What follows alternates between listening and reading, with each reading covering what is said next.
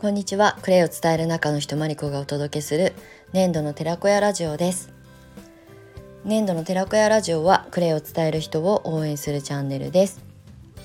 はい、えー、4月19日水曜日午後の収録配信をお届けしていきたいと思います。ちょうど12時が回ったところでね収録ボタンをポチッとしてお話を始めておりますが。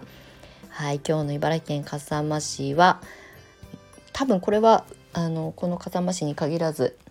今日はお天気に恵まれてて快晴で気温が上がってるんじゃないかなと思うんですけれども今日はね午前中から結構気温が上がっていてポカポカを超えてちょっと暑いですね。もう私は半袖のストーンとしたワンピース T シャツワンピースを着て部屋の中で過ごしてるんですけどそれでもね結構暑いですね。別にすごいこう活動的に動いてるわけじゃないんですけど今日は暖かいです。はい。もういよいよなんかこう新緑の季節ゴールデンウィークの頃になってくると初夏みたいなね気候になってくるのでその予兆を感じております。はい、まあ、4月もねそろそろ末に向かって5月が近づいてきて、まあ、ゴールデンウィークですよね。もう来週になったらゴールデンウィークですもんね。はいもう時間はどんどん経過していくので もう今日一日一日をねあの大切に今日が一番若い日なのでねあの先延ばしにせずあの新しいことにチャレンジしたい方も含め明日が来るのが当たり前だと思わずに、はい、あの今日という日をね大切に過ごして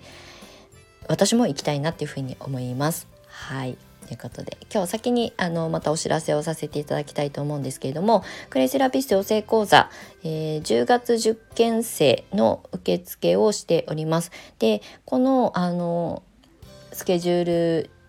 のあの募集要項が最後の無期休校前の受付となります。クレイセラピスト養成講座、えー、丸6年あの教室業としてねさせていただいてきて今7年目なんですけれども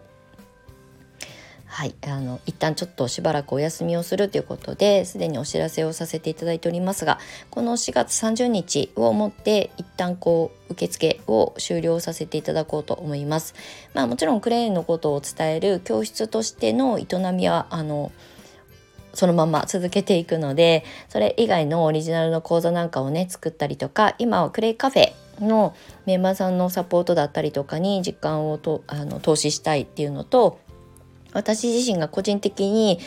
いよいよこう本格的に指導させていきたいなって思っているアーシングアートの分野をあの自分にも時間をね割かなきゃいけないので、まあ、そういった意味で養成講座にもうずっとそれだけに特化してやってきたんですけれども一旦お休みをしますだから最後の養成講座にしばらくはなるかなというふうに思います。はい、クレイセラピストさんを育成する、まあ、講師インストラクターという仕事はね本当に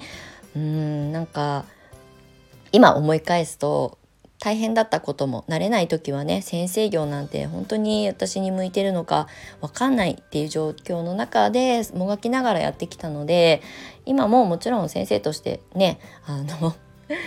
胸を張って私は講師ですって言えるほどではないんですけどでもねそこで成長させてもらえたしもう本当にいろんなことを考えさせられたんですよね生徒さんたちとの出会いのおかげで。でそれをね集大成じゃないですけど一回この募集を持ってあのお休みをさせていただきますのでもしご興味ある方はあの概要欄の方からホームページの方に飛んでいただけたらと思います。はいで2つ目のお知らせがあの5月3日の、えーと、連休中何曜日だろうあれ？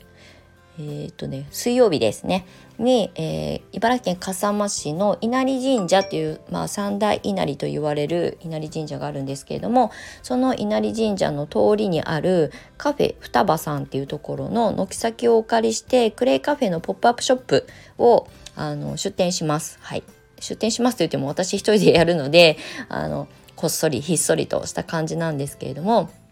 そこではクレイの販売をメインに、えー、っと展開しようかなと思っていてあの通りすがりのねカフェのお客様だったりとかあとその稲荷神社の通りをね歩いてらっしゃる方にクレイっていうものをね知ってもらえたらいいなっていうふうに思って、まあ、今回出店させていただくことになりました。おそらく10時半から長くても17時あのカフェが17時までなのでもしかしたらちょっと早めに終了するかも可能性もあるんですけど一応10時半から17時そこに1日張り付きでいたいなと思っております。はい。なので、あの、ちょっとお試しサイズでね、購入していただけるクレイのあの販売と、あと、その日は今のところの予定だとクレイのバスソルトをその場で作って持って帰っていただけるようなワンコインぐらいのあのプチワークショップ体験会みたいなものをねやろうかなっていうふうに思っているのでまあゆるりとあの売るっていう目的ではなくてクレイを知ってもらうっていうあの機会を作りたいなと思ってまあ双葉さんそのカフェのオーナーさんにあの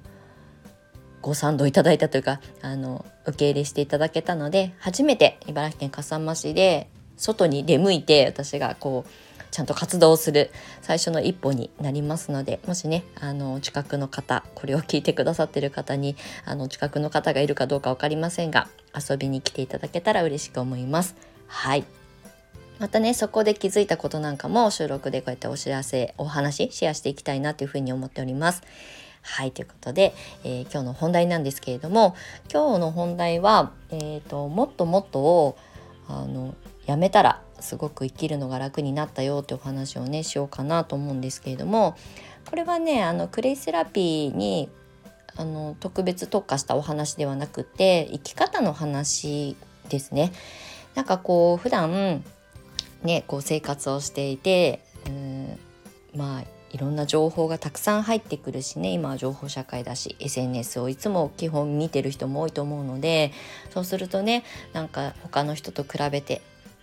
うん、あの流れてくる情報と自分を比べてもっともっとちゃんとしなきゃとかもっともっとこんなことしなきゃとか今あるステージよりももっともっと上にね高めていかなきゃっていう風に思うこともすごく多いと思うんですよね。でもとってもいいことなんですよ。自己成長だしもっともっとはね。だしあの今の自分よりも少しでもあの新しい自分の可能性を見つけに行くっていう意味ではとっても大切なんですけどただそれは行動が伴っていないとただ情報にあの翻弄されてもっともっとっていう架空の場所で自分と戦わなきゃいけなっていけなくなってくるので疲れちゃうわけですよね。でそれをじゃあもうじゃあ SNS も見ませんとかね情報をあんまり余計なものを入れないようにします。まあもちろんデデジタルデトックスとかはねあの定期的にした方がいいと思うんですけどなんかこうすごくこうしなきゃいけないっていうので制御するっていうことはなんか後からその反動が来たりとかするので私はあんまり自分自身にはそういったことを貸さないようにしてるんですね。まあ、SNS 私見るのもすごい好きだし、まあ、自己発信もしてるしねだからなんか見ない日を作るっていうのを意図的にあんまりしないんです。見たくなかったら見ない日が あの必然的にあの生まれるので。なので今日はもうこの時間は絶対もう SNS 見ませんとかもう情報収集しませんって決めないようにしてるんですよ。うん、あのまああまり私はすごくそういうところの部分で言う話で言うとストイックではないのでもうずあのダラダラゆるゆるしてるタイプなのであんまり決めつけないんですよね。ただなんかこうやりすぎちゃうともっともっと、まあ、デジタルデトックスももっともっとになっちゃうし情報収集ももっともっとになっちゃうしあのただそこには頭だけで考えてるもっともっとになるとあの自分の行動が追いついてない伴っていないとすごい苦しくなっちゃうという経験も私も何度もしてきたんですよね。なのでもっともっとの意識は大事だと思うんですけど、うん、まずはこれってこういうことやってみようって思って決めたら同時に行動をセットで起こしていくってことをした方がいいと思います。頭で考えてあれもこれもっていうよりも早く体を動かして行動することでそこで気づいてあこれが足りなかったから今回こういうことがあんまり思うようにうまくいかなかったなっていうことを経験してもっともっとだったらいいんですけどただ頭で考えて思考先行でもっともっとになっちゃうと多分ね疲れ果てちゃうんですよね。うんでこれを日常的に自分の生活の中にちょっと置き変えてみるというかね取り入れてみるその思考とかね整理整頓の仕方とかを置き換えてみると私はあの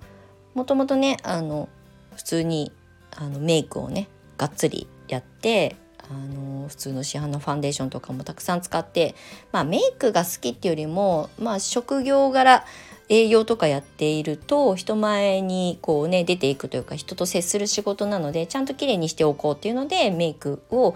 まあ20代ねあの社会に出てからちゃんと一応するようになったんですけどでもね化粧品だって本当に溢れるぐらいいろんなブランドのね化粧品一つのアイテムに対してももう本当に選びきれないぐらい種類がありますよね。であれも使ってみたいこれも使ってみたいこれを使ってみたら自分の肌に合うとか好みとかっていうのがいろいろ出てきてまあどんどんこう整理整頓されていくとは思うんですけどあれも使ってみたいあれもやってみたいこんな風にしたら自分がもっと綺麗に見えるんじゃないかっていうところをずっとやり続けていた中でまあ、その後にねクレイセラピーに出会ってなるべくこう肌に負担がかからないあの選び方コスメの選び方とかを身につけ始めて引き算のメイクの、まあ、コスメの選び方になったんですよね。でファンデーションも、うん、今までは隠すためのメイクだったものが自分の素肌をきれいに見せるためにあの選ぶコスメだったりとか肌に負担がかからないものだったりとかね。なるべく厚盛りしないようにあの地のあの自分の状態をある程度綺麗に見せられるもの。私はノーメイクとかあのすっぴんが絶対っていう風に思うタイプではないのでまあ日常はねほとんどファンデーションも塗らないしあの基本的にすっぴんなんですけど外にね出向いたりとか誰かと何かこうねコミュニケーション取る時なんかはきちんとメイクをしようと思う人間なので全くコスメを使わないとかねあのファンデーション塗らないってそれがあの性だっていう風に言ってるわけではないんですけどだけどあのね、重ねていくこともっともっとって重ねていくことよりも引き算してどうやったら自分の肌が綺麗に見えるかっていうことをあの考える考えられるようになって今があるんですけどそれってなんか普段の思考のあのもっともっともっとこうしなきゃいけないんじゃないかこうじゃなきゃいけないんじゃないかっていうところからも結構ねこうあの卒業していくというかねちょっとずつあの断捨離ができたなっていうふうに思うのであの頭がねどうしても先行思考が先行するこの世の中。でなんかこう引き算の営み、まあ、これはお化粧だけじゃなくって、まあ、食べるものもそうだしあのお洋服もそうだしあのライフスタイルの中にあるあの生活の中にある全ての選択の中でどうやって引き算してどうやったらシンプルでうんこれがないとどうにもならないっていうことの考え方ではなくてそれがなくてもこうやって置き換えができるよねっていう考え方の方が、うんまあ、柔軟でいいかなっていうふうに私は思うんですよね。なのでもっともっとって向上する気持ちはとっても大切なんですけど頭の中でいろんなことを組み立てすぎてがんじがらめになって苦しくなっちゃうっていうのは多分多くの人が経験されてると思うのでそれからね一回こう離れてみるとかっていうことを頭で考えても分かりにくいと思うのでこういう物理的なところで引き算していくといいと思います。なんか女性でねコスメが好きな方もうたくさんコスメをね買い集めるのも趣味ですっていう方も多いと思うんですけどでも本当にそれ全部必要ですかっていうね本当にその人の表情が豊かでいつもニコニコしていてあの多少なりとのねあのシミがあったりそばかすがあったりとかしてもその人の表情がカバーしてくれたりとかすることをなんか経験してみてもらえるといいなっていうふうに思います。うんなんかね私もコンシーラーいっぱい塗ってね頑張ってこうシミがあったたくさんたくさんっていうかこう濃いシミがあった時はね隠してたんですけどまあクレイを使ってねあのクレイのパックをしたりとかするとそれが薄れていき食べるものをちゃんと意識して必要最低限の体にいいものだけを取り始めたらそれが薄れていきまあほとんど、うん、まあ私はそばかすがもともと昔から多いのであのまあ言ったらねあのこの頬骨の辺りとかにはあるんですけどまあそれも私のキャラクターだしこれが私の素のままの状態なのでそれもちゃんと自分で受け入れられるようになったので隠すメイクは、まあ、そのちょっとおめかしする時以外はほとんどしないんですよね。はいあとはねあの私はマスカラとかマツエクとか昔はすごいアイラッシュにすごい時間とお金をかけてたんですけど今全く使わなくなりましたね。もうビューラーも最近ね久しぶりにこの間やったら肉挟みましたまぶたを。痛いと思ってね。っていうぐらいほとんど使わなくなってしまいマスカラももういつのものなのかわかんないやつがメイクポーチに入っておりますがそんな風にね今まであんだけモリモリにやってたのがねもうあんまりいらないなって思うようになりました。これはどちらかというと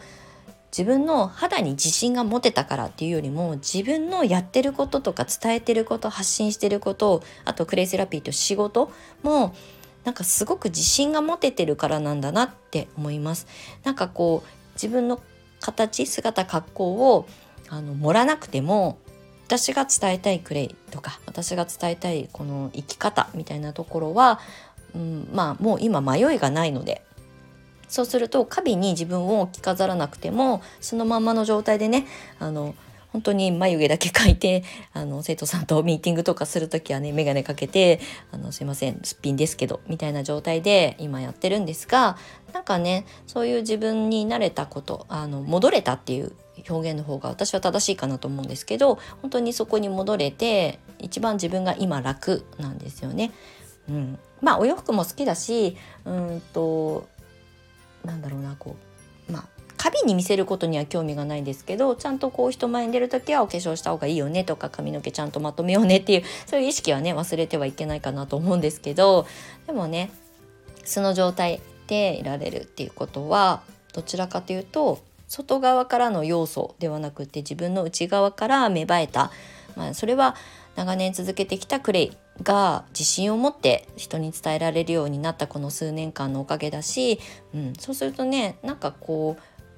外から入ってくる情報とかに惑わされなくて済むようになったなっていうふうに思うので自分の自信につながってるんですよね。自信なんてなかなかね自分で持とうと思っても持てないと思うんですよ。ただ自信ってあの漢字はね自分を信じるって書くんですよね。なので自分が今皆さんが信じてるものをとにかく信じ続けること。でそれが、まあ、お仕事だったら活動して行動してちゃんと成果につなげていく。小さな営みをとにかく続けていく。継続していくっていうことをやり続けた先に自分を信じる本当の自信が身につくんじゃないかなっていうふうに思います。はいということで今日はあのやたらもっともっとっていう言葉を連呼しましたけれどもはいもうそろそろねもう物も溢れて情報も溢れて人とのコミュニケーションもこうすごく複雑になった時代なのでだからこそそのもっともっとから少し違う意味でのもっともっと自分にあの矢印を向けるような日々のあの暮らし方とか生き方とかね人との関わり方を選択されていくといいんじゃないかなっていうふうに思います。はいということで今日はちょっともっともっとと生き方みたいなところをねお話しさせていただきましたがはい、こんなこと聞きたいなっていうことがあれば是非レターで匿名でお受けできるのでちょろっと送っていただけたら嬉しく思います。あのテーマにできるのではいということでまたあのこういったお話も引き続きしていきたいと思います。はい今日も長い長い収録に最後までお付き合いいただきましてありがとうございました。次回の収録開始でまたお目にかかりましょう。年度の寺子屋まりこでした。またね。